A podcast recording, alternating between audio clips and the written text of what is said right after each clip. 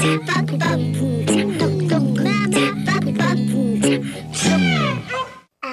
allez, une histoire.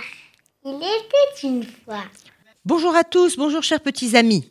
Aujourd'hui, une très belle histoire. Le veilleur. Un jour, il y a très longtemps, apparut dans le ciel un objet brillant comme une grosse étoile. Et cet objet descendit, descendit et descendit lentement vers la terre. Et au crépuscule, il était comme un soleil rouge au-dessus des arbres. C'était une comète. Et cette comète, traversant la nuit, incendia le pays, mais tout le pays. L'aube se leva sur une terre en cendres, peuplée d'arbres noirs. Tout était brûlé, tout, et les hommes connurent la misère. Dans ce pays, en ce temps-là, vivait un homme qu'on appelait le veilleur, car ses yeux étaient toujours grands ouverts, toujours émerveillés. Il avait l'air d'être perpétuellement étonné, il avait l'air d'être vivant. Ah non, je refuse de désespérer. Il disait aux autres hommes qui étaient complètement moribonds, presque morts. Il faut vivre, et vivre, et vivre. Je ne veux pas être désespéré. Mais comment leur redonner de la force et du courage à tous ces autres hommes désespérés sur cette terre brûlée Il s'en alla un beau matin demander conseil à un vieil aveugle qui vivait seul dans une grotte de la montagne. Au soir, le voici devant lui. L'homme vénérable lui dit celui qui parviendra à pêcher la perle d'émeraude cachée au fond du lac, le plus profond des montagnes de jade, celui-là pourra aider les hommes. Mais les montagnes de jade sont très lointaines. La route est dangereuse et je ne peux pas t'accompagner. Je suis aveugle, et la perle d'émeraude est gardée par une énorme araignée noire. Elle est terrifiante car elle a tendu sa toile sur l'eau du lac. Méfie-toi. Le veilleur écouta, les yeux toujours ouverts, écarquillés. Le vieil aveugle se gratta la barbe et dit encore Tu sais, pour atteindre l'émeraude, il faut d'abord conquérir l'aiguillon d'or de la reine des guêpes. Et pour cela, il faut d'abord passer par le plateau des fleurs. Mais attention, ces fleurs sont vénéneuses, donc mortel. Cet aiguillon est la seule arme capable de tuer l'araignée noire. Oh là là Le veilleur réfléchit un moment, mais pas longtemps. Avant même que l'aveugle ait fini de hocher la tête, il était parti à la conquête de la perle d'émeraude. Il marcha, marcha, marcha de longues semaines, et un jour, traversant une forêt profonde, il entendit un grand cri dans le feuillage une plume noire tomba sur son visage. Alors il leva vite la tête et vit une bataille d'oiseaux. Figurez-vous qu'un épervier plantait son bec crochu dans la gorge d'un corbeau qui se débattait, mais sans espoir.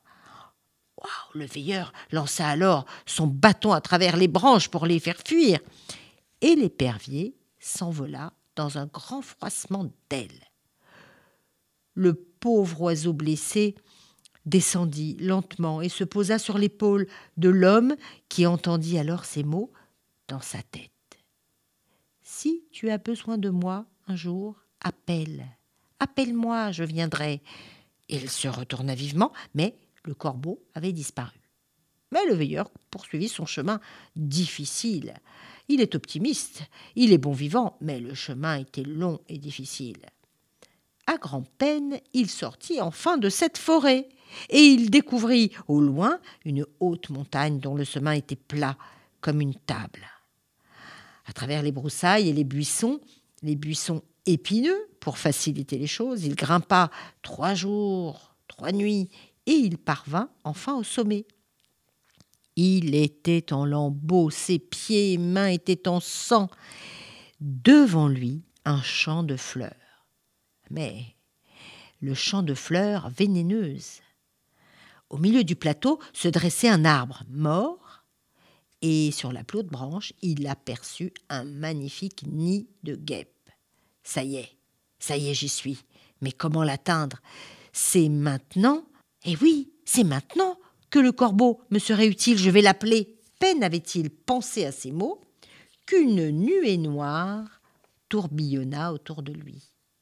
Des milliers de corbeaux vinrent à lui, et tout à coup, les guêpes étaient affolées et s'envolèrent, comme une poussière. Le veilleur, debout devant les fleurs, euh, regardait merveillé ce spectacle. Le corbeau, celui qui l'avait sauvé, vint enfin se poser sur son épaule, et il tenait dans son bec un aiguillon d'or. Alors l'homme le prit délicatement, le contempla. Les oiseaux disparurent tout à coup. Le veilleur partit et il parvint à la montagne de Jade. Après plusieurs jours et nuits de marche, il a réussi à escalader et le voici au sommet, au bord du lac. À la surface, tout à coup bouillonnante, apparut une gigantesque araignée noire. Oh, quel monstre Et ses gros yeux globuleux bombés Regardez le veilleur, était terrifié quand même. Le veilleur tint fort dans sa main l'aiguillon d'or. Il avait envie de fuir, mais il avait sa promesse de rendre les hommes de nouveau heureux.